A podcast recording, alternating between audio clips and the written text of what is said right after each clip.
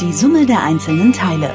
Die Serie über Sharing Economy, das Leben in der Stadt und neue Formen des Besitzens. Aus den guten Momenten für eine Weile. Mehr als die Summe der einzelnen Teile. Präsentiert von Teilauto. Carsharing in Mitteldeutschland. Urban Gardening ist mittlerweile seit rund zehn Jahren in vielen Metropolen weltweit Teil der städtischen Kultur. Ursprünglich nutzten Nachbarschaften einfach Brachflächen zum freien Gärtnern. Dort musste man sich anders als in den guten alten Schrebergärten nämlich nicht an Konventionen halten. Die Beliebtheit und Anzahl der autonomen Stadtgärten steigt seitdem immer weiter. Warum ist das urbane Gärtnern aber so beliebt? Welche Hürden müssen die Gärtner überwinden und welchen Blickwinkel hat die Wissenschaft auf das urbane Gartenphänomen? Juliane Neubauer hat sich mit den Langzeitfolgen und Chancen der begrünten Brachflächen in der Stadt befasst. Philipp Scharf steht im Leipziger Gartenbaubetrieb und gießt im Gewächshaus eine Reihe junger Tomatenpflanzen. In dem Gartenbaubetrieb der gemeinnützigen GmbH Annalinde ist viel zu tun. Jungpflanzen setzen, gießen, geerntetes Gemüse verkaufen und gleich kommt eine Schulklasse einer nahegelegenen Mittelschule, für die die Arbeit im Garten Unterrichtsinhalt ist. Vor sieben Jahren hätte Philipp sich die Entwicklung des Gartenprojektes Annalinde, das er mit drei Freunden im Leipziger Westen startete, so nicht erträumen wahrnehmen können. Das war ja eher ein Experimentierort. Ne? Also wir haben uns zu dem Zeitpunkt auch Initiative für zeitgenössische Stadtentwicklung genannt, um erstmal irgendwie einen Arbeitstitel zu haben. Äh, und dass das dann in einem Gemüsebaubetrieb endet, äh, hätte ich jetzt äh, nicht gedacht, als ich damals dort angefangen habe. Heute haben sie sogar eine Auszubildende, Bundesfreiwilligendienstleistende und immer wieder kommen Freiwillige vorbei, die einfach Lust auf Gärtnern in netter Runde haben. Neben dem Gemeinschaftsgarten, dem Gartenbaubetrieb, kommt jetzt mit einer Obstwiese sogar noch ein dritter Standort dazu. Das Leipziger Urban Gardening Projekt Annalinde ist eine Erfolgsgeschichte.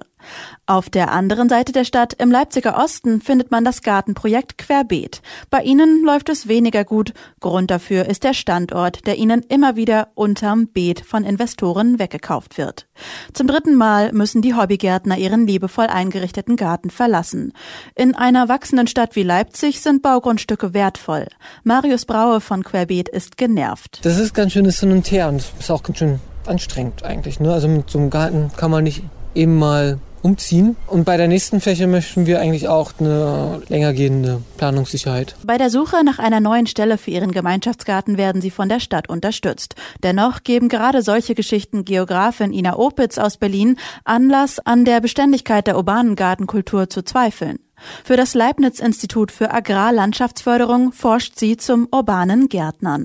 Also ich würde sagen, es hat sich halt noch nicht in dem Sinne etabliert, dass man davon ausgehen kann, dass, dass es das in zehn Jahren auch noch gibt. Das wurde inzwischen in den letzten, ja, sag ich mal, zehn Jahren so viel diskutiert, dass da inzwischen auch jeder von gehört hat. Aber es ist so, dass die Projekte ähm, sehr, sehr stark mit dem Nutzungsdruck in den Städten zu kämpfen haben. Also das heißt, dass die Flächen, auf denen sie halt ursprünglich mal begonnen haben, halt überhaupt nicht gesichert sind. Hier wünscht sich Opitz Unterstützung aus der Politik, denn ihre Beobachtungen bestätigen einen positiven Einfluss auf die Gesellschaft. Nicht zuletzt, weil es einen Freiraum für Innovationen bietet. So haben sich die urbanen Gärtnerideen zum Beispiel schon weiterentwickelt, von den Brachflächen zu Gartenprojekten an und auf Gebäuden. Also wenn man sich so Dachgewächshäuser oder Dach Gärten anguckt, da gibt's eben oft eine Kombination aus technischen Details, die eben in der äh, auf dem Land sozusagen so gar nicht notwendig sind auch, obwohl es natürlich oft aufbaut auf bereits existierenden Techniken. Auch gerade im Bereich der sozialen Innovationen äh, gibt es eben sehr sehr viele Ansätze, die in den Gemeinschaftsgärten und in den Mietergärten getestet werden. Es steht den Gartengemeinschaften offen, wie sie sich organisieren. Oft herrscht die Devise einfach mal machen und wenn es schief geht, etwas Neues ausprobieren. Ein Freiraum, den man in heutigen Gesellschaftsstrukturen eher selten findet.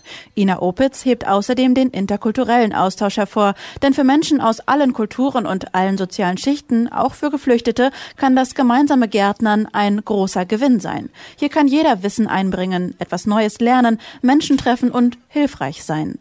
Philipp Scharf aus der Leipziger Annalinde beobachtet zudem eine unerwartete Kundschaft, die sich für seine stadtgegärtnerten Produkte begeistert. Unsere äh, Stammkundschaft sind erstaunlicherweise ältere Leute, die die Zeit haben, hier vorbeizukommen und die jetzt in Supermärkten teilweise, glaube ich, äh, gar nicht zurechtkommen von dem schieren Überangebot, was es dort gibt. Und die kommen dann hier Mitte Juni äh, in die Gärtnerei und fragen, ob schon Buschbohnen fertig sind, obwohl sie gar nicht gesehen haben, dass es welche gibt. Und dann sage ich, ja, äh, perfektes Timing. Seit dieser Woche gibt es Buschbohnen. Die haben das einfach so drin. Auf die Frage, warum er glaube, dass das Urban Gardening in den letzten Jahren so zeitgemäß erscheint, antwortet Philipp. Außer in den letzten 100 Jahren war es immer zeitgemäß, in der Stadt oder im städtischen Raum Lebensmittel zu produzieren. Also auch hier die Gärtnerei, die ehemalige Gärtnerei Töpel, ähm, das ist halt eine der letzten übrig gebliebenen Stadtgärtnereien in Lindenau. Und äh, hier stand eine Gärtnerei neben der anderen. Jahren. Das ist die letzte übrig gebliebene. Wie weit sich die urbane Gartenkultur etabliert oder sogar wieder ausbreitet, werden die nächsten Jahre zeigen. Jetzt erstmal stehen warme Abende an,